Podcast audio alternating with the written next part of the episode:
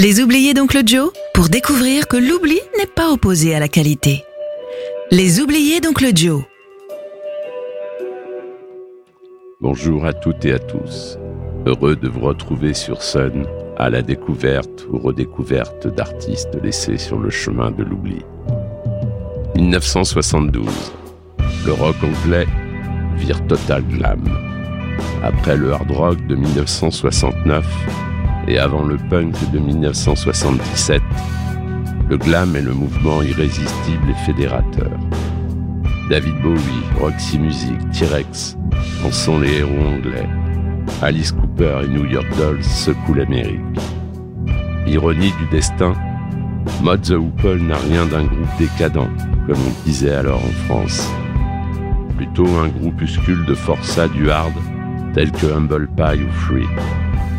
Partis d'un même circuit de galériens des clubs, les nouveaux venus ont tous décollé, sauf the Hoople. Dans un contexte concurrentiel rude, les premiers albums du groupe parus chez Highland n'ont rien d'exceptionnel. Présentant un groupe de hard rock aux influences dylanesques, en dépit de tournées suivies par un noyau de fans fervents, ils mènent Hoople au bord de la dissolution. David Bowie en personne décide d'intervenir. Fan de longue date du groupe, Bowie leur offre une de ses compositions, qui va se classer aussitôt numéro 3 dans les charts anglais. Une des conséquences de tout cela est que le groupe s'inscrit maintenant dans le courant glam rock. Leur musique change, devient moins hard, plus lyrique, plus raffinée, plus théâtrale. En six mois, ce groupe de banlieusards sans avenir se retrouve au sommet. Le morceau choisi, Ready for Love, est extrait de leur cinquième album, All the Young Dudes, produit par David Bowie et sorti en 1972. En espérant que les oubliés ne le soient plus, je vous salue et vous dis à bientôt.